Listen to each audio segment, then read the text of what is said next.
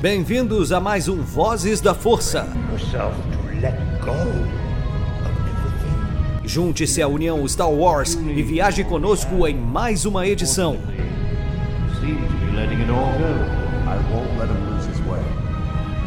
Seja também a fagulha que manterá a chama de Star Wars acesa por muitos anos.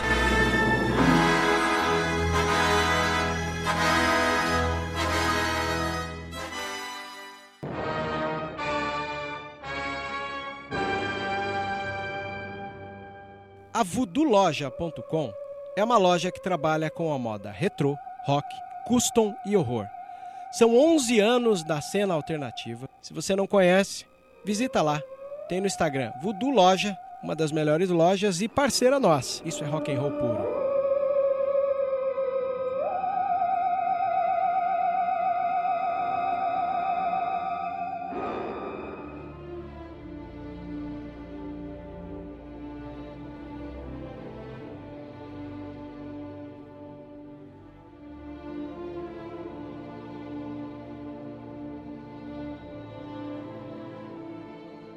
Muito bem-vindo, usuário da Força.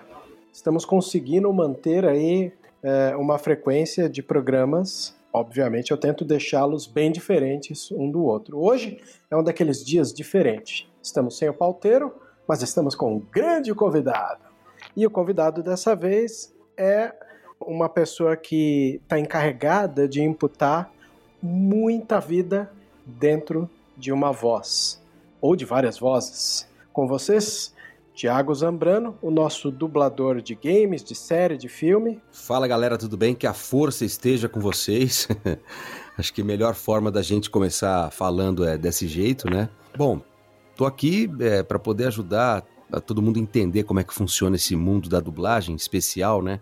Quando você fala que você é dublador, o pessoal já brilha os olhos, quer entender como é que funciona o processo de dublagem, quem a gente dublou. Eu sou dublador há 15 anos aqui em São Paulo. Comecei em 2004, finalzinho de 2004, por isso que eu falo 15 anos, porque pouco mais, pouco menos. Tem uma trajetória que vem do teatro, da locução também publicitária, que eu trabalho com isso até hoje também.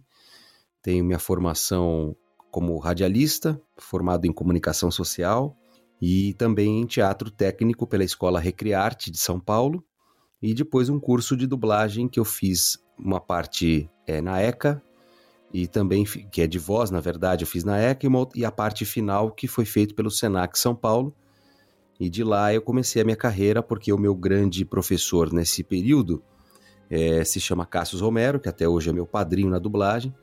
Esse esse esse cara me levou para começar a trabalhar com dublagem mesmo. Então, Web, estou aí, a gente pode falar o que vocês quiserem, o que você quiser, na verdade, a gente fala vocês por causa de live, né? Tanto que a gente está fazendo. Mas a gente pode conversar sobre o que você quiser e pode perguntar à vontade. O que eu puder responder, eu respondo. Bom, para quem não sabe, eu conheci o Thiago involuntariamente na Comic Con Experience né, de 2019. Eu estava com a gravação de um podcast do Vozes da Força, exatamente, no stand da Iron. Isso. Né? E lá estava o Thiago numa espécie de palestra logo em seguida, né? Qual era o tema? Você lembra, Thiago? O tema era, era exatamente. A gente estava falando sobre é, dublagem de games.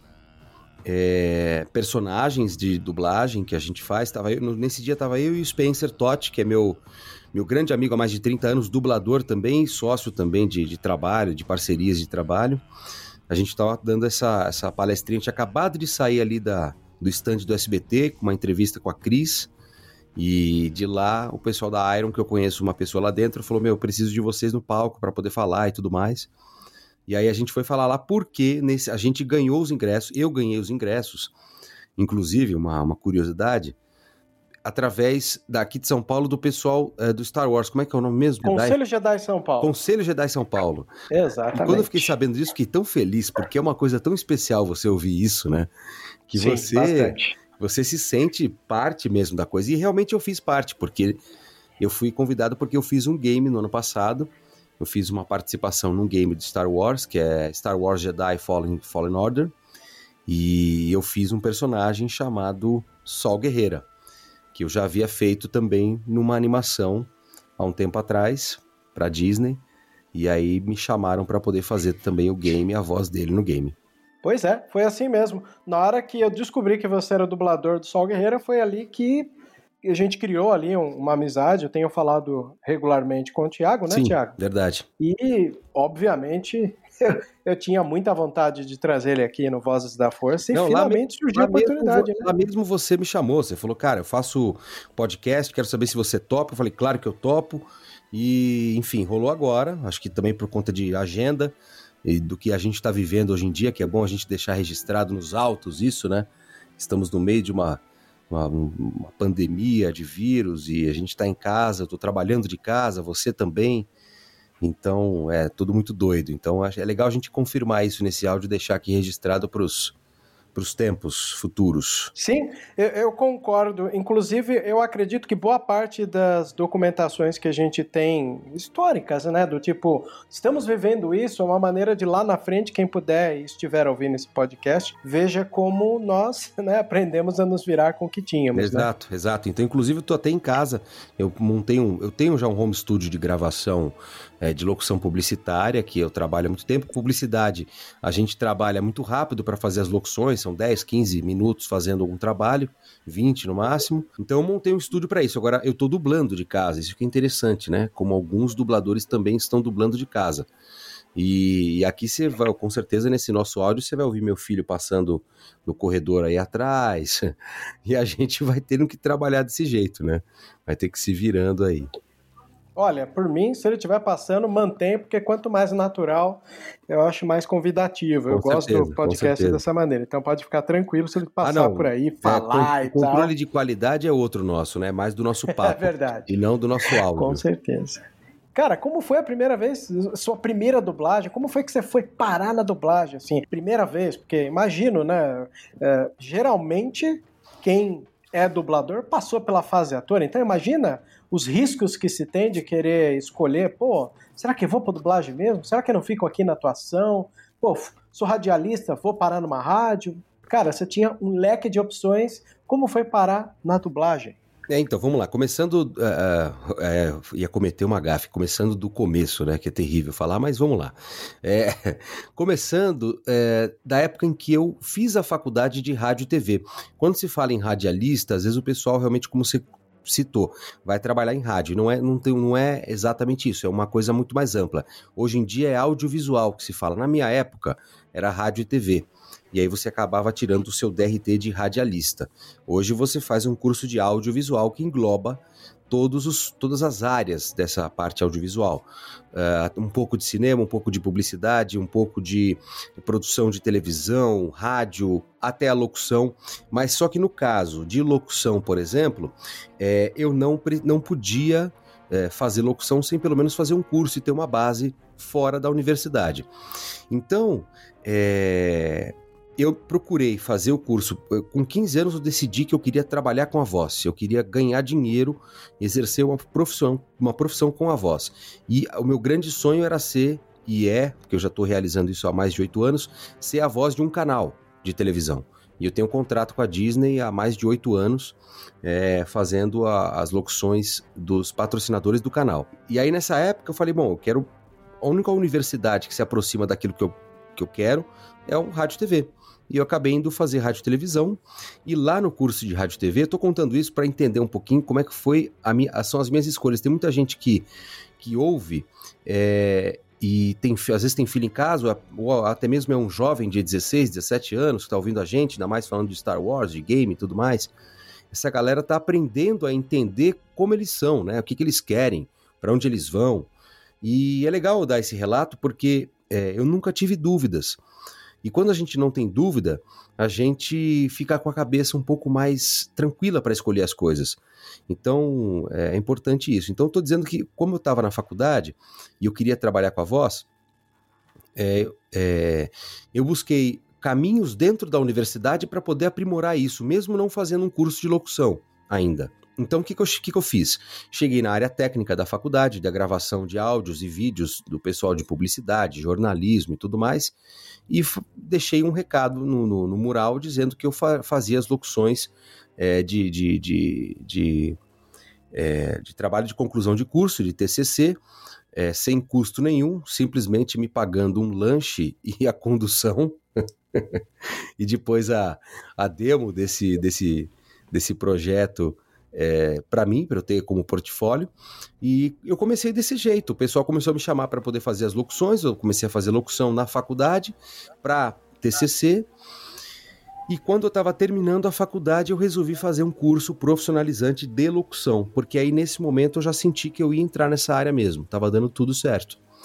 E aí eu fiz um curso no Senac de locução, fiz, terminei, meu, peguei meu DRT de locutor profissional, tive o DRT de radialista, que é de audiovisual da universidade, então tenho dois DRTs dessa área, um de locução profissional e o outro de, de radialista.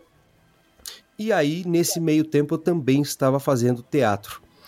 E aí eu fiz o curso de teatro pela Recriarte, é, eu praticamente fiz quase todo ele, não terminei, mas esse não, não vem em vão, porque quando você vai tirar o seu DRT pelo SATED, pelo Sindicato dos Artistas, você passa por uma prova, você coloca o seu currículo em prova, você faz uma atuação na frente de uma banca, e foi exatamente assim. Então, eu, depois que eu tirei o DRT de locutor, eu tirei o DRT de ator, então eu tenho três é, registros profissionais: radialista audiovisual, radialista locutor e ator profissional. E aí, a partir disso, como eu quero, sempre quis trabalhar com a voz, eu comecei a fazer coisas relacionadas à voz. Então, fiz locução publicitária, faço até hoje. É, trabalhei em rádio, trabalhei na Transamérica, fazia. Sempre brinquei com imitação, cara. E aí eu fui fazer um programa. Lembra da tiazinha? Acho que a gente que é mais velho, eu tenho 40 anos quase. Opa! É, quem não vai lembrar, não é? Estrela da Band Isso, ali, Estrela do, da do- Band, do junto, programa junto do, com a do- feiticeira, né? Sim. Então eu fui fazer um programa de humor com ela na Transamérica. Ficamos lá oito, quase um ano fazendo. Então alguém comentava alguma coisa sobre o Silvio Santos lá, eu mais. Mas olha. Oi, Lombardi! E aí é, vinha, fazia o Silvio Santos, fazia o, o- o Lula, entendeu? Fazia as coisas aqui que tá acontecendo aqui, quero entender o que tá acontecendo. E aí fazia outras imitações que eu, que eu brinco. E aí fiz essa experiência, mas não era exatamente isso que eu queria. E teatro também em si, o palco, a trabalhar como ator em teatro, é, eu, é, é maravilhoso o palco. O palco é uma experiência para o ator que é indescritível. Quem é ator e trabalha com teatro, é, a sensação é maravilhosa, é totalmente diferente de qualquer coisa. Parece que você está em casa quando você pisa num palco. Uma luz acende, é muito doido isso. Mas eu senti que para ganhar dinheiro na minha vida não era assim. Então, é, eu falei, bom, eu vou ter que escolher entre uma paixão, que é o teatro e o, esse lado, e buscar um emprego e fazer alguma coisa relacionada à voz com o que der. Mas graças a Deus, minha vida, eu recebo muitos presentes na minha vida. Eu sempre digo isso nas lives e tudo mais. E aí eu recebi um presente que foi um amigo meu, que é o Spencer, que eu já comentei, chegou e falou: Cara, abri um curso de dublagem no Senac, quero que você faça comigo. E eu falei que eu tava sem grana. E aí ele falou: Não importa, vamos lá, vamos fazer comigo, eu quero que você faça. E aí a gente foi. E depois, quando a gente terminou esse curso de dublagem, Cassius Romero, que é a voz do Negan, de Walking Dead. Pra quem curte Walking Dead, é a voz do Negan. Opa! Ele fala desse jeito o tempo todo.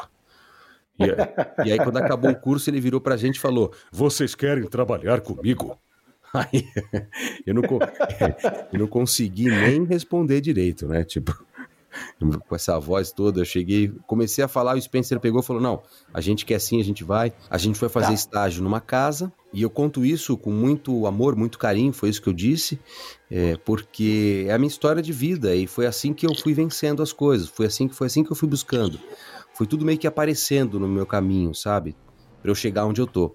E a dublagem veio e é minha grande paixão. Consigo ganhar dinheiro e ser feliz e apaixonado num trabalho. Então, por isso que eu sou muito grato, muito agradecido por estar nessa área e, e- e trabalhar com isso.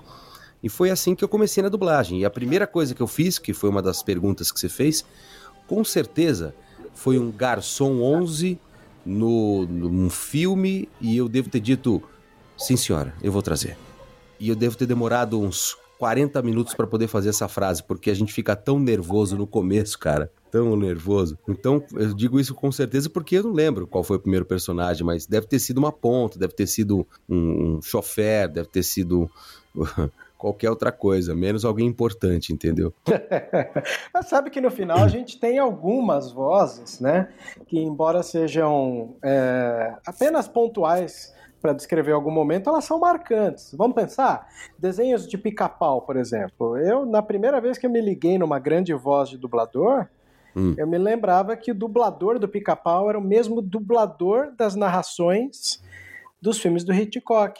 Escola de Bodaga Bay. Isso eu jamais vou esquecer na minha vida. É, o do, né? do, do pica-pau eu nunca esqueci, que é Casa do Jacaré. Essa mesmo. Inclusive, é, é, legal, um dos amigos que eu tenho, que é o Felipe Maia, que é dublador também. Sim, do Rio. É, é, uma delícia, é uma delícia falar com ele, porque você vê que ele também gosta do trabalho que ele faz. É. E quando citamos algumas dublagens, ele fala com muito orgulho: ah, esse é tal pessoa, ainda vive, ainda trabalha. Ó, essa tal pessoa, infelizmente morreu. Aí ele dá todo o pesar da voz dele ali. Então é marcante para mim ouvir isso também. É, né? é. Igual você imitou algumas partes importantes aí. É, então, esse. É, é, bom, enfim. Eu tenho uma lembrança. Primeiro que a dublagem sempre foi uma coisa incrível na, nossa, na minha vida. Acho que na vida das pessoas, principalmente quem nasceu nos anos 80, assistiu, assistiu muito muito desenho, muito filme dublado na Globo, no SBT, repeteco de filme, passava toda hora Lagoa Azul no SBT, passava. É, é, é, é, Corra que a polícia vem aí, passava. Olha, esse se acertou um dos meus dubladores favoritos. É, que é, o, é, é do. Como é Tenente Frank Drabin, né? Isso. Que é o mesmo do Batman, né? Isso. Então, então, cara, é, são filmes que, que dublados que encantaram a minha época, minha geração de, de, de garoto, e que eu tô trabalhando com isso, eu chego no estúdio para falar com alguém, quem tá na minha frente lá é o Kiko falando comigo, Nelson Machado. Tem também, a gente vai no lugar, eu, encontrei quem? Eu fui dublar, a primeira vez que eu dublei com uma atriz de dublagem, muito antiga, chamada Telma, a gente chama ela de Telminha, ela é a voz da ela fez todas as vozes, assim, todos os desenhos da Hanna-Barbera, ela, ela participou com alguma coisa. Então, quando você ouve a voz da pessoa, você fala, nossa, eu não acredito, é uma, uma loucura. Você volta, você volta, você volta. Você volta para sua época de garoto, você volta. Enfim, é muito, muito doido, cara. É muito doido. Eu vendo, conversando com os dubladores de Cavaleiros do Zodíaco, encontro com eles, ligo para eles, são meus colegas de trabalho hoje em dia, me chamam para trabalhar com eles, eu chamo eles para trabalharem comigo. Então, que legal, Tiago. Então é muito doido, cara. É, é muito cara, legal. eu sou muito fã do Baroli, por exemplo. Sim, eu o acho Hermes. uma das vozes mais lindas, cara. O Hermes, ou o filho ou o pai, Gilberto? O Gilberto. O Gilberto. O Gilberto, o Gilberto Baroli. É a voz do Saga. Isso. Cara, é legal ver alguém, né? Ele mesmo. E é legal. Outra, outra coisa que é até interessante, você está imitando os amigos que já fazem dublagem. Imagina que interessante deve ser um papo entre vocês ou. Sabe? Cara, tem um dublador que o pessoal zoa muito porque eu imito ele tanto e, ele sabe. Ele, ele, falou que eu sou o, o melhor imitador dele, que um monte de gente fica imitando ele, mas eu que imito melhor, que chama Tata Guarnieri, não sei se é você já ouviu de falar. Voz, né, que poderia dizer, Tata né? Guarnieri é a voz do Jim Carrey aqui em São Paulo, é a voz de, do Jack Chang, e ele fala desse jeito, ele tem uma coisa que ele vem falando, ele respira, fala como é que você tá, cara, tá tudo certo, e vem dizendo. Tem outro também que é o Luiz Carlos de Moraes, que já é um senhor maravilhoso, grande dublador das antigas, que é a voz de praticamente todos os Papais Noéis dos filmes que existem. Que ele, ele fala desse jeito: Ô, oh, oh, garoto, tudo certo com você? Eu quero saber se vocês têm uma melhor forma de pensar aqui, querido! Ele, ele tem esse jeito de falar, eu fico imitando ele o tempo todo, ele quer me matar porque eu fico imitando ele. Enfim. É, dublê de voz mesmo, não tem o que dizer, né? e é isso, é, esse nosso meio é maravilhoso, cara. É uma recordação atrás da outra. Então, existe um corporativismo positivo nesse ramo de dubladores, que é aquela coisa de ninguém olhar o outro como, como uma espécie de rival, mas olhar como um parceiro de um grande trabalho, né? Olha, assim, como todos os trabalhos do mundo, e onde você tem vários funcionários, digamos, digamos assim, porque ninguém é funcionário, ninguém trabalha, ninguém trabalha como CLT para ninguém, todo mundo é PJ, todo mundo trabalha é, como empresa, presta serviço. Mas mesmo assim você acaba encontrando as pessoas nos mesmos lugares, às vezes no mesmo dia, o tempo todo. E então a convivência nossa tem os prós e os contras mas dificilmente você vai ter alguma coisa contra é, ou algum problema relacionado a, a parte, a parte técnica daquela pessoa. Normalmente você tem um coleguismo, você tem uma, uma, uma apreciação, é, você tem respeito pelo trabalho das pessoas. É, mas é, não, tem, não tem rixa, não tem rivalidade, não tem nada. Se acontece alguma coisa, é pessoal. Aí é outra história. Aí, aí cada um é cada um. Aí é, aí é CPF. Então, mas se não, é todo mundo é colega, todo mundo se gosta, todo mundo tá junto para poder resolver as coisas para a dublagem brasileira, enfim. Então... E a dublagem brasileira é considerada uma das melhores do mundo. Se eu não me engano, o que eu li por aí, talvez tenha mudado com o tempo, é que ela era a segunda melhor do mundo depois da Itália, né? Que existe uma lei obrigatória de dublagem por lá, não é? Perfeito. Itália é o grande centro de dublagem do mundo. É um espelho, mas o Brasil é realmente a, é a Itália do, da América do Sul. Entendeu? Então, é, pra gente é um grande orgulho, porque o nossa, a, na Itália, surgiu lá não por conta do analfabetismo como aqui no Brasil. Lá surgiu porque eles preferem ouvir a língua deles mesmo, uma preferência nacional. Aqui não, aqui surgiu com uma questão social. Né? Eles têm uma preferência nacional de ouvir os filmes e séries e, e, pro, e produtos audiovisuais em italiano. Nós, para nós, surgiu como uma questão social por conta do analfabetismo ser muito grande, e ainda é muito grande no Brasil, e as pessoas não terem a possibilidade de entender os projetos, a acessibilidade, assistir com, com mais tranquilidade para entender e ter um entretenimento que a gente tanto. um mínimo de entretenimento né, que a gente gostaria. E essa lei que você citou aí da Itália, é, que existe há muito tempo, a nossa entrou, acho que foi em 2011, que obrigatoriamente a gente precisa fazer uma versão brasileira dos projetos que entram para serem passados nas TVs fechadas e abertas. E aí acabou que os streamings também entraram na onda depois que eles, que eles chegaram, Netflix, Amazon Prime.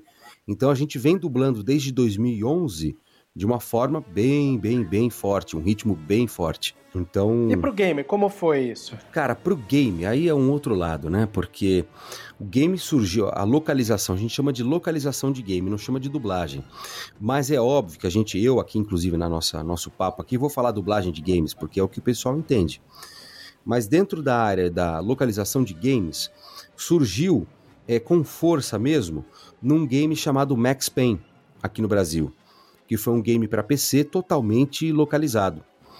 E foi, acho que foi 2008, 2000 acho que foi 2008. Eu não me lembro agora direito.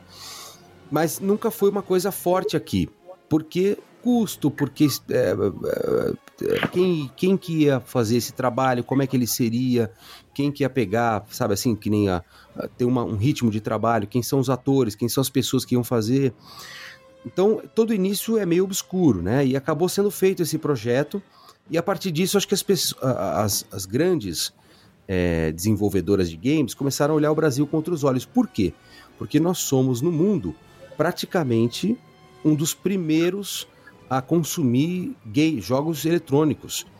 É, o ritmo que o brasileiro tem para jogos eletrônicos é incrível. Eu, por exemplo, jogo Atari desde que eu me conheço por gente. Joguei Atari, em Super NES, Mega Drive, é, PlayStation, Super, é, Super Nintendo. Hoje eu tenho Xbox One e eu nunca deixei de jogar. Joguei ontem à noite, quero jogar hoje. Eu curto muito jogar. E eu também. Você também, então. Eu vou te falar que enquanto eu falo contigo é, nesse período de pandemia, uma das coisas que eu fiz para me distrair a cabeça é jogar o Assassin's Creed Odyssey, que eu tô, inclusive, super feliz de ouvir a dublagem deles. Cara, e quem faz o principal é o Rafael Rossato. É, que é um dublador do Rio de Janeiro, um amigo meu, é, mandou muito bem nesse game, inclusive, é da Ubisoft, por isso que eu tô Sim. falando dele. Eu tenho um contato, um carinho muito grande com a Ubisoft, a gente tem uma parceria muito legal. Mas voltando sobre a questão do game, exatamente Sim. isso que você comentou agora é, é perfeito naquilo que eu vou falar agora. É, o gamer hoje em dia, com a localização dos jogos, ele não tem que se preocupar em entender inglês e nem ler legenda durante um game que, que você precisa ter rapidez de raciocínio e de movimentação. É, uma, isso tem uma coisa boa e uma coisa ruim, porque eu, por exemplo, joguei jogos quando garoto em inglês com legenda e às vezes não tinha legenda. E eu aprendi inglês ouvindo o game. Então isso é uma coisa que é, é, é, aprendi inglês assim, pelo menos pronúncia, modo de falar, É, então isso é uma coisa que foi boa para mim essa experiência. Mas ao mesmo tempo, quando você pega um jogo que nem esse que você falou, do Assassin's Creed, que você totalmente localizado, a sua imersão no game é totalmente outra. Você se entrega para a história, você vai atrás da coisa sem ficar é, precisando entender outras coisas que tem mais rapidez. Você vive aquilo de outro jeito. Por isso que quando a gente fala da dublagem também, voltando um pouquinho para a dublagem, você fala, poxa, mas eu gosto de legendado. Perfeito, eu também gosto. Eu assisto às vezes coisas legendadas. Por exemplo, é, Friends, eu não consigo ouvir dublado, apesar de conhecer todos os dubladores e são pessoas incríveis, mas não dá para eu ouvir Friends dublado. Eu tenho que ver legendado. É... Mas eu, eu tive uma experiência, por exemplo, há pouco tempo atrás, no filme do Coringa. Comprei o que para ir no cinema? Comprei legendado. Porque tava todo o burburinho, do, do ator, que eu esqueci. Eu, olha, eu vou te falar, eu sou ruim de nome, tá? Eu, Fica tranquilo, Joaquim Fênix. Você, vai, você vem comigo, vem comigo, Vebs. Vamos lá, vamos lá. Tanto burburinho em relação à interpretação dele, o jeito dele, eu falei, vou, vou assistir. Fui no cinema, cheguei lá, comprei errado, comprei o dublado. Fiquei bravo, fiquei triste, porque eu falei, caramba, vou ter que assistir de novo. Mas, cara, o Hélio Ribeiro, foi quem dublou ele, foi, foi tão perfeito Ficou, foi uma entrega tão linda como dublador. E, e, claro, os outros atores também, mas ele como centro da atenção. Eu saí de lá, cara, praticamente assim, chegou um momento que eu fiquei emocionado de ver a entrega do dublador, porque a gente sabe como é que é por detrás do microfone. Né? Sim, é verdade. E eu falei, cara, esse cara deve ter tido um cansaço, deve ter tido um cansaço extremo para poder dublar esse cara. E a entrega foi incrível. Então, o que acontece? Quando você assiste dublado, a sua visão, o seu campo de visão você vai conseguir enxergar uma outra coisa dentro da, da, da, da, da produção audiovisual que você está assistindo, que, são a, a, que é a beleza de cenário, a construção das cenas, iluminação. É, você não perde o olhar do cara, você não perde um detalhe que está chegando, você, você, encontra erros de continuidade é, nos, nos, projetos, porque você acaba assistindo mais o que está acontecendo de imagem. Então, isso é uma coisa tão legal, é uma imersão tão boa que no game acontece também. Então, para o gamer, com certeza no Brasil, a localização ela é super importante e vale muito a pena. E, e, houve até uma melhoria. Ah, só um detalhe: você falou do Hélio Ribeiro, poderia comentar algum outro papel que ele fez para o nosso ouvinte, caso você lembre ou não? Ai, caramba, é bom dar uma pesquisada, porque o Hélio é muito antigo no Rio de Janeiro é um cara que faz tudo, assim. Eu acho até que ele já fez um, o Coringa num, numa animação já. Mas Olha eu, só Mas eu legal. não lembro qual. Mas o Hélio é muito antigo. Se der uma gugada, assim, se a gente abrir um Google aqui, a gente vai ver fácil.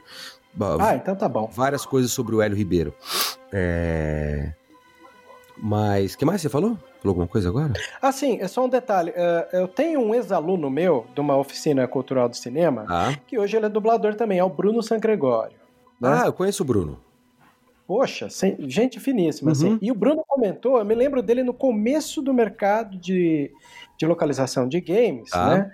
Ele dizia que às vezes é, você não tinha informações precisas sobre o personagem, e aí entra um pouco do improviso e da criação do dublador, né? Em realizar essa localização de uma maneira que se entregue também. Sim. Bom, vamos lá. É, é, diferentemente da dublagem, quando você vai dublar, você tem o quê? Você tem um, um, uma série, um filme ou um projeto que é menor que um game. Tá? Game é infinitamente maior. Um, um, jogo, por exemplo, eu dirigi a localização de um game da Ubisoft chamado Ghost Recon Breakpoint. Foi um jogo que teve, tivemos aí mais de 300 horas de localização. Durou três meses para poder fazer todo o projeto. Um filme, você faz em dois dias, três dias você faz depende da situação. Então, é o tempo de, de, quem vai. Por que eu estou contando isso? Porque quando você vai dublar, você, você tem um diretor, como também no game você tem, mas o diretor tem uma, uma, um número de, de falas, com trocas de falas, num roteiro totalmente impresso ou via tablet.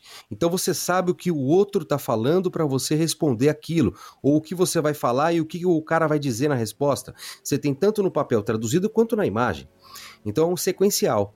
Quando você vai gravar game, você não grava sequencial.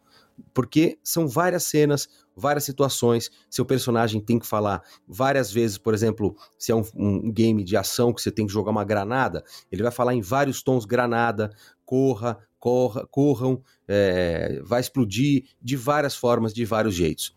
Então, no game, é, você praticamente você tem as informações, o diretor tem as informações mais precisas daquele personagem é, que, ele, que você vai fazer quando você é um principal, quando você tem, quando é um, um player, quando é um personagem maior. É, nesse, eu vou dar o exemplo do Ghost Recon porque foi bem recente, que já lançou, foi em 2019. É, tivemos 15 VIPs que a gente chama, né? São 15 personagens é, principais. E aí, desses personagens principais, a gente recebe, é muito legal isso, até para quem, pra, por curiosidade das pessoas, a gente recebe um histórico daquele personagem, que é uma criação de desenvolvedores, né? É um, um, não, é, não é real, é uma criação, e a gente a gente recebe um tipo um PDF de cada personagem falando a, idade, falando é, a, ocupação dele, a importância dele no game, contando um pouco da história da infância dele, o que que ele se formou, a família dele, por que que ele fez. Você tem um histórico, tudo criado, tudo lindo, maravilhoso, para o diretor chegar para o ator e falar: olha, seu personagem é assim, assim, assim, assim, assim. Mas isso são para os principais. Para os secundários e terciários, não tem. Então a gente vai tentando seguir conforme é o, é o nome do cara. Então o cara lá, ele é um soldado do exército. Então, pô, olha, seu personagem é um soldado do exército A ele tem falas, ele tá lá em tal lugar e ele combate tal coisa. Você tem o básico para poder falar pro ator. Quando você é principal, não. Não, é, não vai ser soldado A, vai ser o, o, o o Morgan, vai ser o Jack, sei lá o quê, e esse Jack, sei lá o quê, ele fez isso, fez aquilo, por isso que ele tá nessa situação, ele vai começar é, desse jeito, depois ele vai se transformar no vilão do game. É, então tem todo um histórico que você consegue seguir para poder ajudar os atores a interpretar na hora de fazer o personagem no game. Então por isso que ele falou, ele deve ter dito isso por conta de ser um normalmente um personagem pequeno, deve ter feito alguma coisa pequena ou uma participação. É, ou talvez o diretor não soubesse, né? Porque infelizmente vai de projeto por projeto. Eu, quando pego um projeto para fazer, se a, o desenvolvedor não me manda uh, informações, fica muito difícil de eu dizer para ele que vai ter qualidade no projeto. E dá para incluir alguma coisa do improviso, da sua criação para um claro, personagem? Claro. Seja para game, seja para filme, tem um pouco dessa liberdade ou não? A liberdade é maior no game, na dublagem não. Na dublagem não, porque é, é, você tem um diretor que já conhece a história do filme, por exemplo, e ele vai te dizer se você pode, por exemplo, se eu sou um professor, eu não posso chegar a falar, e aí galera, beleza? Como é que vocês estão? Eu tenho que falar inglês como o cara tá falando, seguindo uma risca de pensando que o cara é um professor. Eu falo, olá turma, tudo bem com vocês? Vamos começar a aula, tem que ser um pouco mais certinho. No game, isso segue. Mas ao mesmo tempo, você tem que ser muito, muito fiel ao original. Por que eu estou falando isso? Porque a gente não tem a, vídeo. A gente trabalha dentro da, da dublagem de games, da localização de games, somente com o áudio original. Então o ator ele está só ouvindo. Então ele tem que ser fiel à interpretação em áudio. Quando está dublando, você tem que ser fiel à interpretação em áudio e também no gesticular do cara de, de, rosto, né? A gente diz que a gente caça as bocas, né? A gente fica, somos caçadores de bocas. Então a gente tem que entender se o cara, na cara dele, ele tá sendo sarcástico, tá olhando diferente, fala uma coisa.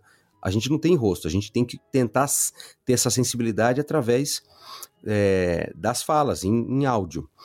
É, então, por esse motivo, é que quando a gente vai fazer um, um, um game, é, fica tudo muito mais é, complexo na hora de fazer. Não é todo mundo que consegue fazer um, uma, uma localização de game facilmente, com a dinâmica que se requer. Você perguntou alguma outra coisa é, da improvisação, né? Então, quando a gente vai improvisar na localização, é, fica mais fácil, é, porque o diretor ele tem mais liberdade para poder é, trazer a informação que a gente está querendo passar daquele personagem. Fica mais fácil a gente trazer para nossa língua. Vou dar um exemplo aqui. Eu fiz a, eu dirigi toda a localização do Gears of War 5, que é um game que também saiu ano passado. É, eu... Sensacional, diga de passagem, é, né, eu cara? Fiz um personagem chamado Faz, que é um dos principais também. Você joga com esse personagem também. Ele fala desse jeito, ele tem uma coisa de se achar, ele vai atrás de tudo, ele tem um jeitão meio folgado. E, e aí ele tem uma frase dele em inglês que eu não me recordo qual era, mas era tipo assim, na tradução que chegou pra gente. Era tipo assim: ah, comigo ninguém pode, ou é, o, comigo o bicho vai pegar. Uma coisa assim, porque às vezes a tradução consegue trazer um pouco pro nosso lado. Mas aí eu virei e falei, cara, eu era o diretor mesmo, né? Eu virei e, e pensei, falei, meu, vou fazer uma brincadeira e vou, vou, vai virar uma frase dele, quando ele falar desse jeito. Que é o quê? Aqui se faz, aqui se paga. Porque o nome dele é Faz. E aí eu coloquei, aqui se faz, aqui se paga, com a intenção de falar, comigo ninguém pode, o bicho vai pegar. Então, é, essa liberdade no game, ela é, ela é maravilhosa. E aí teve, eu ia contar agora também, o que, que eu fiz? Eu tava dirigindo um ator, e esse ator, isso é muito legal. E esse ator, isso que eu falo, cara, é quando você tem um game, você consegue pensar como gamer, que nem eu sou gamer, como eu consigo, como eu consigo pensar com a cabeça de um gamer, é, fica muito mais fácil você fazer um projeto maravilhoso. E o Gears of War ficou, como você falou, ficou incrível. É, por número de falas, tem praticamente quase erro zero de troca de falas. E, e aí teve uma cena muito engraçada do Gears que um personagem lá, que é um, chefe de laboratório, devia. No, eu tô falando isso porque não tinha imagem. Ele devia estar tá jogando fora algumas coisas velhas, assim, né? Então o áudio chegou pra gente dele cantando Singing in the Rain, só que cantando, uh, uh, falando assim: Vou jogar isso aqui fora, não quero nem saber. Vou jogar esse lixo aqui ali. E o cara em inglês cantando, sim, em inglês, falando que ele tá jogando fora algumas coisas, não aguenta mais aquilo. E aí o, o ator que tava comigo, eu falei: Cara, você topa fazer uma coisa? E vamos trazer isso pra gente, vamos trazer pro nosso público. E eu falei: Qual é o nosso hino aqui? Porque Singing in the Rain é super famoso, né? Quem que a gente, que que a gente ouve e todo mundo canta aqui no Brasil? Poxa, evidências. Chitãozinho Chororó. Então vamos. Quem diria, né, cara? Quem diria? Vamos improvisar no Chitãozinho Chororó. E aí, ele, ele, e aí eu fiz um textinho com ele e a gente jogou no áudio o cara cantando. É, Vou jogar esse lixo, eu não aguento mais isso, mas quanta tralha. E aí a gente fez isso até acabar a ceninha dele, dele cantando uma música e jogando o lixo fora e ficou evidência. Então o cara jogando vai falar: caramba, os caras estão cantando no ritmo de evidências, que loucura. E, e é isso que é o legal, né? De um projeto de game onde você tem liberdade é, e, e, traz isso para nossa língua, para o nosso jeito de falar.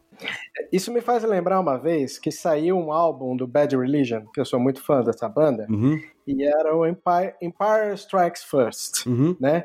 E, e, na música título, né, é, tem uma hora que vai terminar Aí o Greg Graffin, que é o vocalista, ele termina com I can't live, living without you. Sensacional, muito Entendeu? bailinho com essa música já. Genial, cara. Ele cantou uma cantora de R&B no meio de uma música de punk rock, é, é cara. É, é, sensacional, sensacional. E o que dessa surpresa, né, de alguém trazer? Pô, imagina isso para vocês da dublagem, cara. Uma brincadeira interna né, entre vocês, né? Exatamente. Que, Por exemplo, no Ghost Recon, Breakpoint, marcado, né?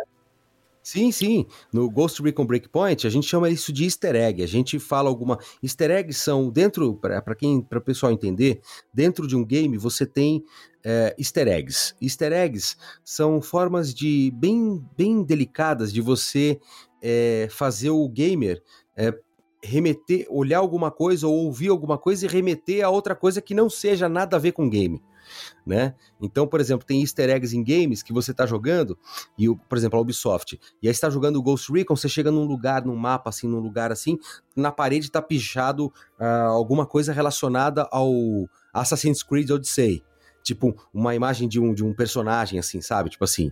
Aí você olha aquilo lá, isso é um easter egg, né? E aí eu fiz um easter egg, assim, para poder remeter. Na época que a gente tava do, do, uh, dirigindo o Ghost Recon, Breakpoint, tava rolando aquela situação do Neymar, né? Lá em Paris, com aquela mina e tudo mais. E aí vários memes daquela época, né? Quantos memes não surgiram, né? Por causa daquilo. Como é que é? Saudades. Ex Cara, que ainda não Eu coloquei essa frase no game. O personagem no game fala uma hora essa frase. E aí eu fui buscar na internet depois de um tempo, o pessoal comentando, falou, mano, o cara falou, citou Neymar aqui, eu não acredito. Porque o cara, ia, o cara ia dizer tchau pra uma pessoa, finalizou uma missão, o personagem, e ia falar assim, poxa, a gente pode se ver outro dia, é, vou, vou ficar com, vou, vou sentir saudade disso tudo. Quando ele falou, vou sentir saudade disso tudo, eu falei pro ator, corta tudo isso e escreve assim, e, e, e coloca assim, saudade do que, do que ainda não vivemos, saudade daquilo que ainda não vivemos. Pô, o ator, o ator do outro lado não acreditou, falou: você é louco. Eu falei: vou, vambora, é isso que vai mexer com o pessoal. É... Que mexe, hein? Que mexe, você é louco. O pessoal fica maluco com isso, bicho. O pessoal fica alucinado. Que legal, cara. Tem outras cara, coisas, é coisa... tem outras coisas que você não pode mexer, por exemplo, num game de Star Wars é impossível você colocar esse tipo de coisa. Só se for relacionado a Star Wars. Aí sim você pode brincar. Fora isso, cara, não dá. Tem que nem tem projetos que não dá para você mexer. Mas nesse caso, rolou. Poxa, aí é verdade. Ah, aproveitando a ocasião que você citou em jogo do Star Wars, conte pra gente como é que foi ser o Saul Guerreiro na animação, ser o Saul Guerreiro no game. Deve ter uma diferença dos dois, né? Tem, tem sim. É, na verdade, o, o, a grande diferença eram era os momentos, né? O Sol Guerreira da, da animação, ele estava em outro momento, porque o game, eu acho que o game ele tá entre o... É, como é que é o nome daquele? Eu vou esquecer, eu sou ruim de nome, me perdoem, por favor, fãs de Star Wars. Eu acho que o game ele tá em, entre. É, como é que é o nome daquele último. O epílogo. Você quer dizer na ordem cronológica dele ali? É, ele tem um período que o game entra. O game, o, o, Fallen, o Jedi Fallen Order, ele tá dentro de um período, tanto que o Sol Guerreiro ele é novo, ele não é velho. Quando ele tá velho. Sim, sim. É, é pós, é pós-guerras clônicas, né? Isso. né? Ali depois de retorno. A vingança do Sith, né? Isso, exatamente. É, é, mais ou menos nesse período que acontece. Por quê? É, porque ele tá novo ainda. O Sol Guerreiro é um personagem que, quando ele fica mais velho, e o Forrest Whitaker, grande ator americano, é quem faz ele tanto fez no game mais novo, o pessoal desenvolveu ele novo e eu fiz, quanto no, no na animação e também no, no, nos projetos, é, é, o Forrest Whitaker. E ele mais velho, ele tá enlouquecido, né? Ele tem um... É, ele sofre uma situação que ele fica é, enlouquecido e o lugar onde ele habita, chamado Kashyyyk, sofre um grande ataque e tudo mais. É, mas no game não, no game ele chama a resistência de Kashyyyk para poder ajudar o Jedi contra a força. É, então, então é, é um, tem um momento até muito importante do, do Sol Guerreira que ele está falando com toda a população de Kashyyyk, ele sobe num palanque e, e, isso acho que é no meio do game que ele faz um discurso inflamado e no final ele fala é, e Kashyyyk não vai cair! E o pessoal, quando eu, faz, eu faço isso, os fãs, eu faço isso num, num, evento, o pessoal vem à loucura, porque é um, é um momento muito importante do game. Sim, e... é. Aliás, inclusive, vale lembrar que é, eu ia exatamente comentar isso. Quando eu joguei o Fallen Order, eu pirei nessa hora que você vai controlar um andador Aí o Sol Guerreiro aparece na janelinha do andador exato, ali, né, exato, conversando exato, com você. É muito genial. É muito isso, genial, cara. é muito genial. E um detalhe muito importante: as, a localização desse game, é, a gente teve uma, uma, uma coisa muito legal que foi você tava o, o, o todos os personagens principais tiveram aqueles pontos é, de conexão com o rosto que você consegue pegar melhor a, a articulação facial. Então eu fiquei assistindo, dublando, é, fazendo o personagem, vendo a, a, o rosto do cara fazendo o, o, o, original. Então praticamente eu consegui dublar a boca mesmo, né? Nos principais momentos eu dublei boca. Eu dublei a boca do personagem lá que apareceu para mim, não só em áudio. Então isso foi um negócio muito legal, assim, que eu, que eu participei. Já na animação, como foi? Então, na animação foi uma participação rápida, porque ele também era jovem. Eu fiz ele jovem. Então foi mais uma. Acho que foi uma, uma, uma lembrança de quando ele era jovem. E, e ele ficou alguns episódios, foram cinco episódios que ele apareceu, eu acho. Porque ele, era, ele já era velho no, no, no na animação. E aí, durante cinco da série, né? Do, do, do, do compliance lá todo. E aí ele, ele aparece em cinco episódios mais novo. E aí eu entrei para poder ele fazer mais novo. E, e ele tinha esse mesmo perfil inflamado, ele, mas ele era mais novo ainda. ele era mais novo do que ele é no game. Ele era ainda um soldado ainda, ele era um, um guerrilheiro mais jovem, mas já tinha contato com os Jedi. Então ele, ele, ele tinha esse perfil já de ser líder, mas ainda não era o líder da cidade dele, né, da, da população dele. Existe uma preocupação para que o seu timbre de voz se pareça com o timbre de voz do dublador do Sol Guerreira do filme Rogue One, por exemplo? É, existe um cuidado, a Disney é muito cuidadosa, tá? Eu falo isso porque eu sou sou contratado da Disney para fazer as locuções, eles são muito, eles têm muito cuidado para poder fazer tudo, as escolhas das vozes. É, então, com certeza, isso deve ter sido, deve ter passado por uma uma, um pessoal para decidir quando você tem um ator que já é já consagrado na série e precisa colocar alguém mais novo fazendo ele. Obviamente, aquele ator, como é mais velho, não consegue fazer mais novo. Então, eles devem ter tido uma preocupação, sim, com certeza. Entendi. Bom saber. São detalhes que eu sempre acabo perguntando. É, né, mas não é toda a produção que faz isso, tá? Não tô falando nem de Star Wars, tô falando geral na dublagem. É... Assim, a gente até lembrou os cuidados da Disney, que é, é uma empresa super preocupada em padrões, padrões de qualidade. Né? Exatamente. Né? Entendi. Cara, filmes que te marcaram, assim, igual. Eu, eu, me lembro muito bem que quando eu converso com o Felipe Maia, ele vai comentar de alguns filmes históricos na vida dele que ele coloca. Vamos pensar igual o filme Alta Fidelidade. Tá. Top 5 de filmes da sua infância que marcaram a sua vida com dublagens. Tá. Né? E top 5 dos filmes atuais que para você você tem como um marco na dublagem nacional. Tá, assim. que eu assisti dublado. Vamos lá. Sim. Quando, quando eu era criança, e vou falar criança até adolescente assim, é, eu não sei se eu consigo colocar top 5 numerando 1, 2, 3, 4, 5, mas eu posso falar. Não tem problema. Falar os 5. Vamos, vamos, comentar. História Sem Fim, quando era menino. É, para mim, foi um filme que marcou, porque eu assisti inúmeras vezes, amava ver aquele cachorro voando. É, História Sem Fim. Os Goonies, obviamente. Acho que para a maioria dessa época, os Goonies foi um grande marco.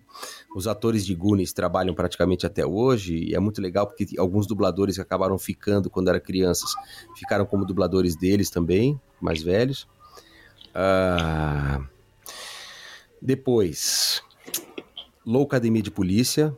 Eu gostava muito também. Isso na minha época de garoto, de menino já. Também tem. Cara, tem um filme de. de deixa eu, tem tanta coisa, a gente assistiu tanta coisa, né, cara? Então. Às vezes você até. Eu vou acabar aqui de falar com você, a gente vai desligar e falar, putz, eu devia ter dito esse filme aqui. Porque... Sempre acontece Sempre isso. acontece. Bem-vindo ao clube, Mas eu tô, inclusive. É, porque é muita coisa. Uh, mas tem filmes que a gente vai lembrando facilmente. Então vou, vou falar assim, facilmente. Então é História Sem Fim, Goonies, Locademia de Polícia. Eu sempre gostei da comédia, sempre gostei, fui fã do cara fazendo beatbox lá, meu. Putz, aquilo era incrível. O dublador manteve o beatbox, isso também marcou muito. O policial que fazia beatbox, não sei se você lembra. É, Opa! Tem um filme, eu vou citar ele, porque o pessoal acho que nem lembra, mas chama Cocum. Cara, é, eu achei demais aquele filme, a dublagem dele, que os velhinhos todos estão se divertindo tanto. Acho que a dublagem deve ter sido tão divertida é, que. sei lá.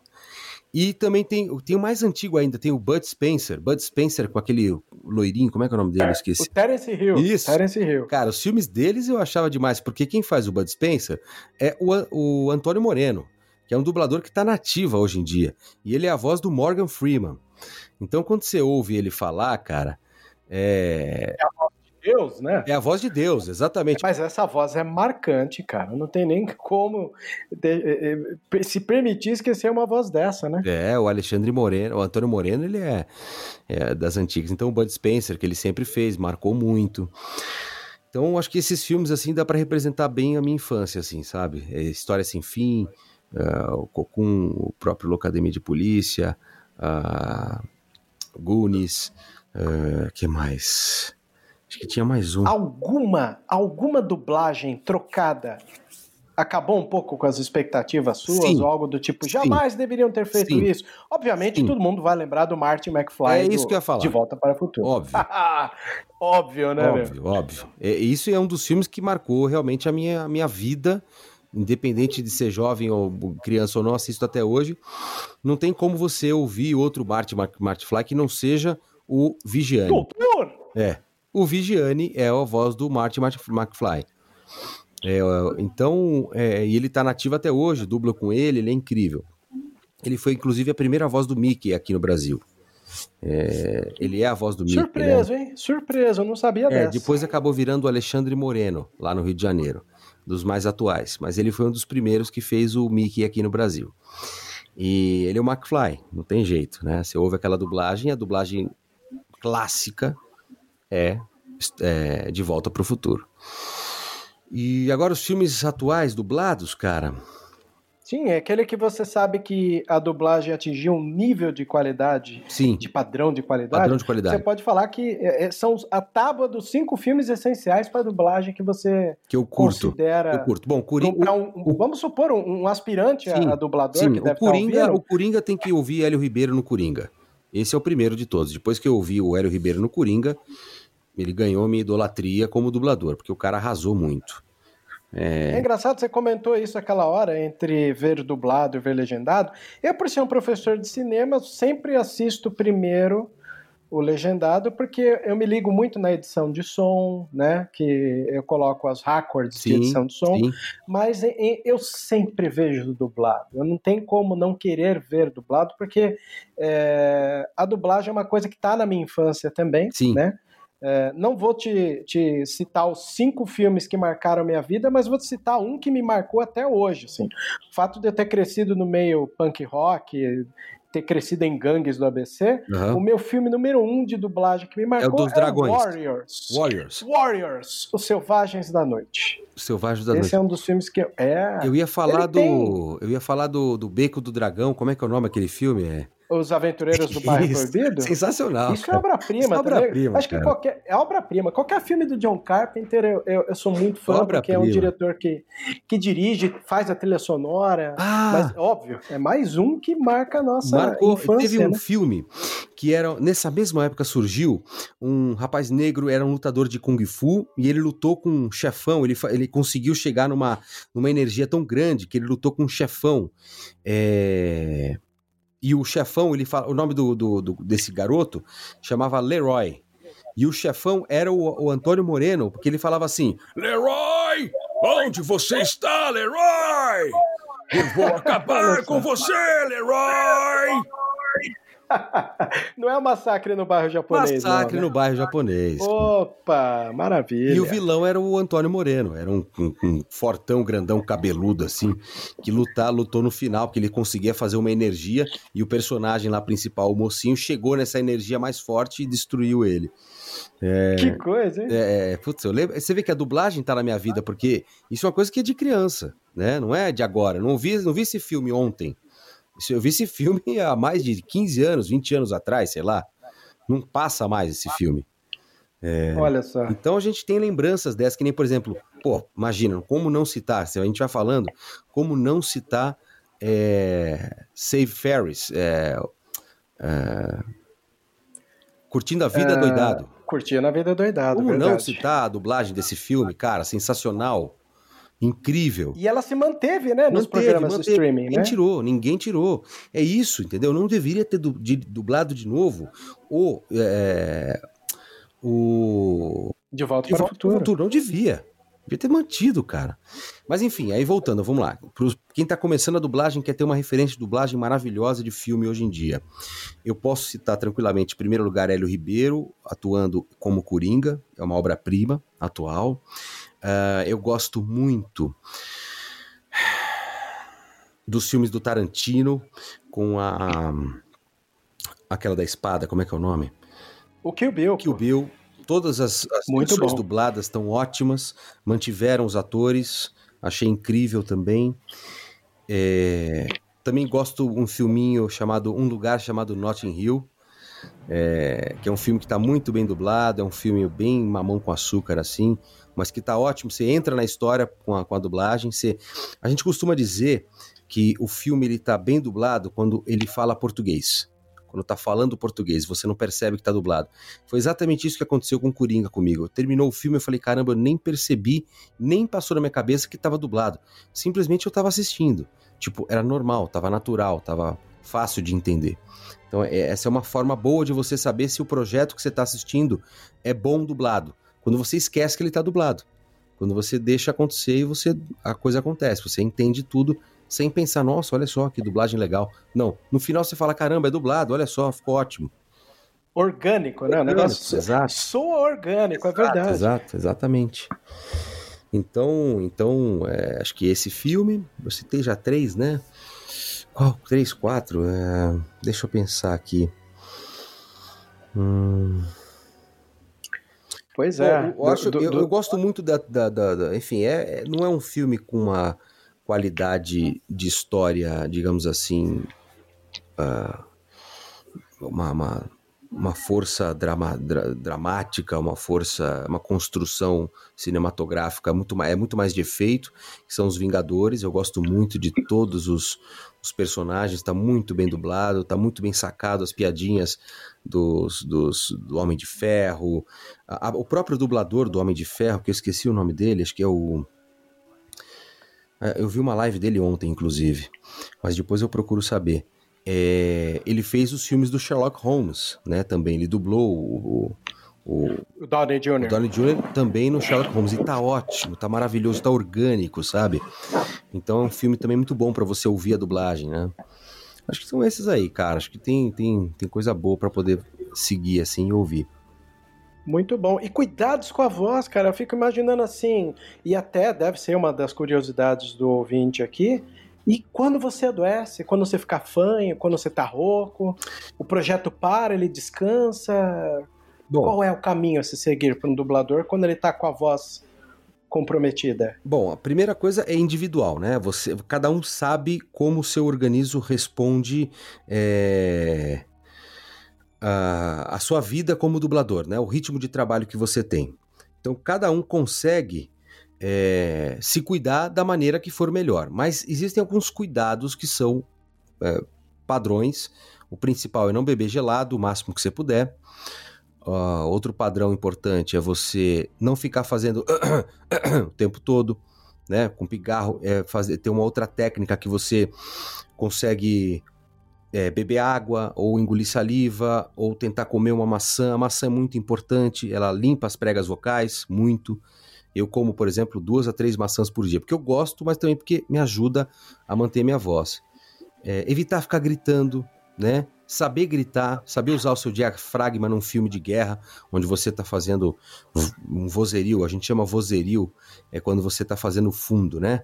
Você entra num restaurante, tem os principais falando as falas que tem que falar, e você está no fundo, ah, e aí, tudo bem, beleza? Pô, ah, isso aquilo, ah, traz uma para mim, pô, vamos dançar um pouquinho, né? E você junto com outras pessoas faz o vozerio, né? Que você dá aquela abraçada na cena em português... Eu acabei de fazer o que eu falei que não era para fazer. Mas é importante ah, não é. fazer, né? Acho que é principalmente evitar ficar fazendo isso. É...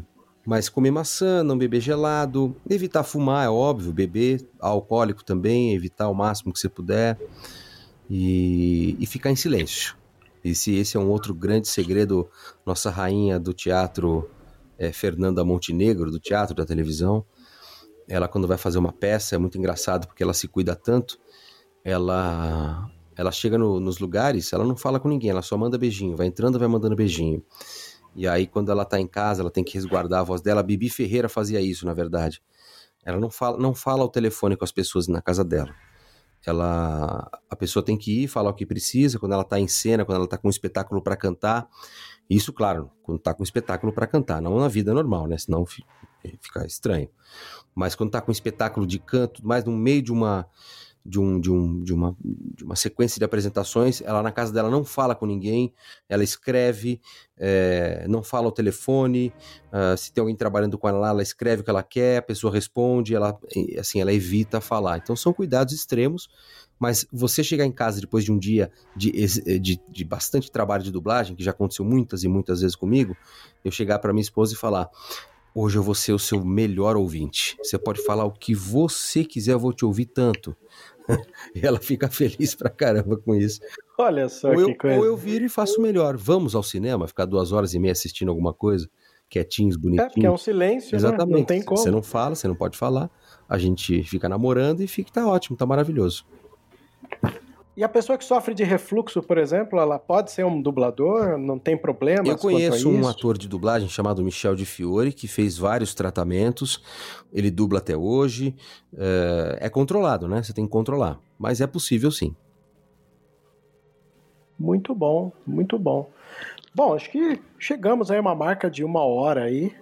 Né? Não quero tomar muito seu tempo, embora o papo tá super de vento em polpa aqui. Tranquilo. A gente. Né, mas- É muito fácil falar de, de dublagem pra mim, né? Então, É verdade. é muito fácil. Falar com, com prazer do ofício aí. Exato. Você sabe que essa edição do, do podcast ela vai ser bem especial, porque não sei se você sabe, a voz da abertura, da vinheta de abertura e, da, e principalmente do encerramento é do Felipe Maia, né? Ele me ajudou com isso, Que legal.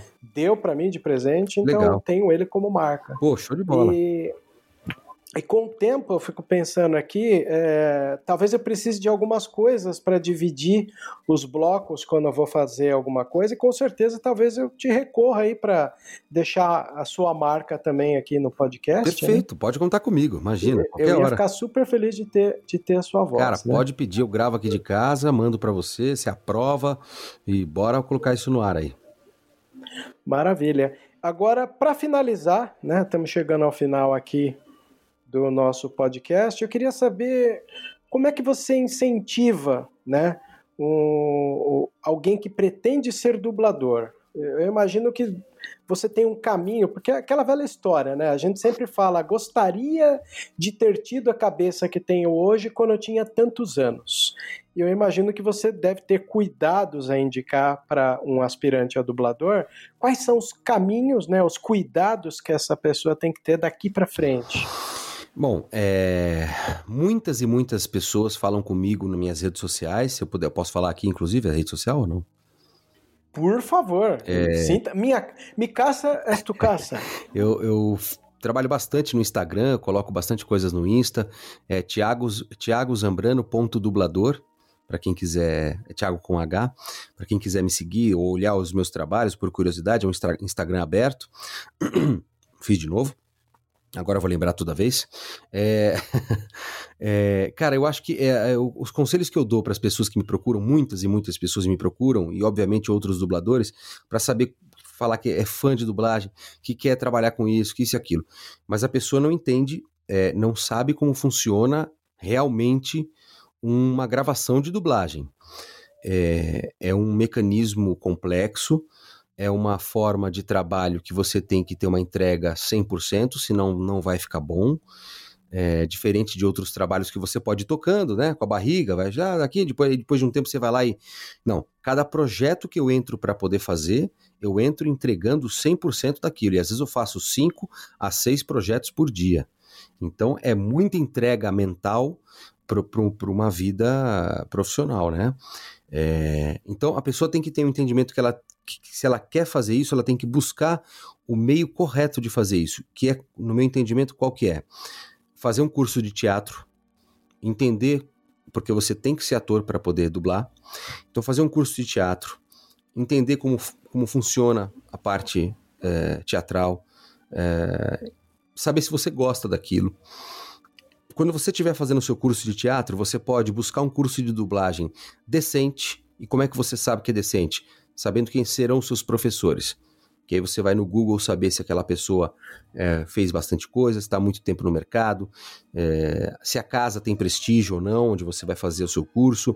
E eu aconselho que seja São Paulo ou Rio, porque o Brasil tem vários lugares onde tem curso de dublagem. E as pessoas, às vezes, estão na cidade BH, por exemplo, o cara quer fazer um curso lá. Dificilmente vai chegar aqui em São Paulo e vai conseguir trabalhar. Nossa, desculpa.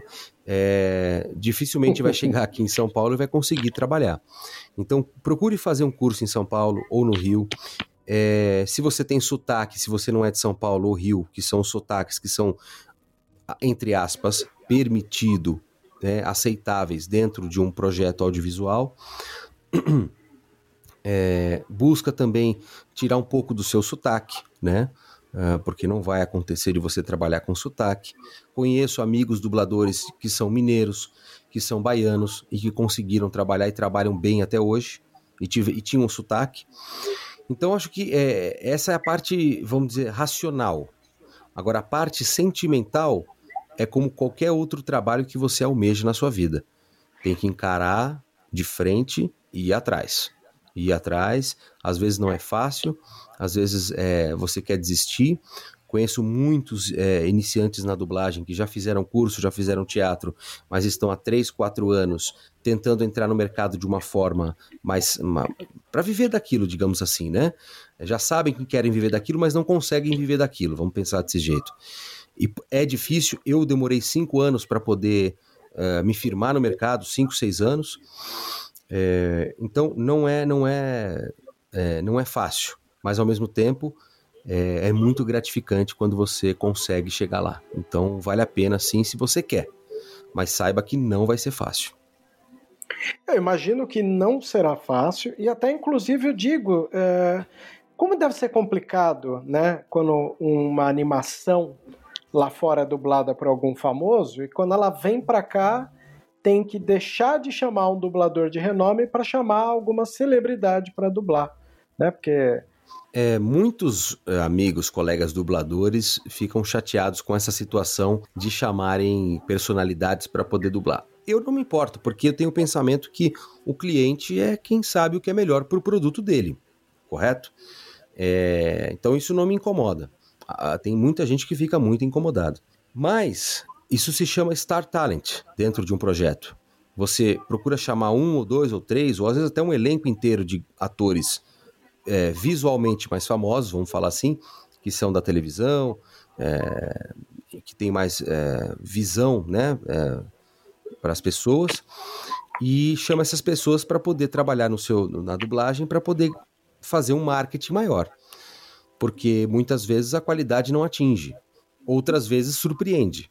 Eu posso citar aqui tranquilamente Imagina. que eu pessoalmente não gostei da dublagem e todo mundo vai falar isso, eu acho, do Luciano Huck em Enrolados. Pois é, Lu... eu pensei exatamente é, Luciano nele. Huck, Luciano Huck não é ator. Não tem o que de, de ator mas ele aceitou o trabalho e é justo ele aceitar. Ele vendeu o Luciano Huck para Enrolados. E ok. Agora, por exemplo, Tiago Lacerda, que fez o que fez um projeto, foi muito interessante que ele fez uma dublagem que eu gostei muito, foi nos dos animais é, da pré-história, como é que é mesmo que ele, que ele o Era do Gelo? Era do Gelo. Ele, Sim. O Thiago, Thiago Lacerda, eu gostei muito. O próprio Mignon fez, é, acho que foi divertidamente, o Mignon, Sim, Acho que verdade. Foi muito bem, foi muito legal. Então, tem pessoas que surpreendem, vai muito bem. Então, para mim, tudo, eu não tenho problema nenhum com isso. Que interessante, é bom ter esse ponto de vista. Aliás, se tem uma das coisas que eu gosto, principalmente por trabalhar com produção audiovisual, é tentar entender dos profissionais o ponto de vista deles quando se fala de uma situação como essa, ou desse segmento no caso. E em especial no programa de hoje, que é um programa sobre a dublagem, uhum. né? Então é isso, Tiago. Olha, queria agradecer profundamente ter cedido um tempinho da sua vida para falar do mercado de dublagens, por ter deixado a marca dele aqui na, no Vozes da Força. Eu sou imensamente grato, tenho certeza que os nossos ouvintes também, né? Gostaria que até inclusive você deixasse um pouco da sua marca aí, já que você citou o Sal Guerreira, deixa um pouquinho desse Sal Guerreira aí com a galera aqui, por favor, para os seguidores da Força aqui. Vamos lá. Bom, primeiro, antes de fazer ele, quero agradecer o seu convite, valeu. É sempre um prazerzão poder falar sobre dublagem. A gente estava namorando esse nosso podcast aqui já tem alguns meses, desde o ano passado, e saiu agora com muita alegria. Se precisar, estou aí, a gente pode fazer de novo, falar sobre outros temas. É, e o Sol Guerreira vai dizer um tchau para todo mundo é, de uma forma bem calorosa quando ele se despede, quando ele inflama o pessoal, o povo de Caxique. Então eu vou dizer para vocês: Quero dizer a todos que é muito importante nunca desistir de seus sonhos, porque os seus sonhos nunca vão cair. Caxique! Perfeito, perfeito. Estou super feliz aqui. Foi um presentão que você deu aqui para o nosso podcast Vozes da Força. Nada mais justo com uma voz que tem força como a do Sol Guerreiro. É isso aí. Obrigado mesmo, Thiago. Valeu, obrigado, É um Vebs. Conosco aqui e eu desejo que a força esteja sempre contigo. Com todos nós. Perfeito. Show de bola. E a você, ouvinte, obrigado. Esse programa é produzido por Web Júnior e editado pela Letícia De Peron. Que a força esteja com você.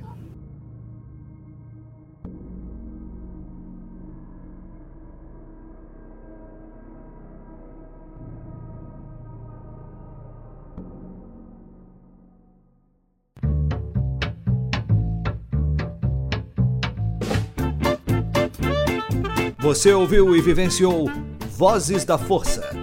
Por hoje é só. E que a força esteja com você sempre. Aqui é o comandante Paul Dameron desligando.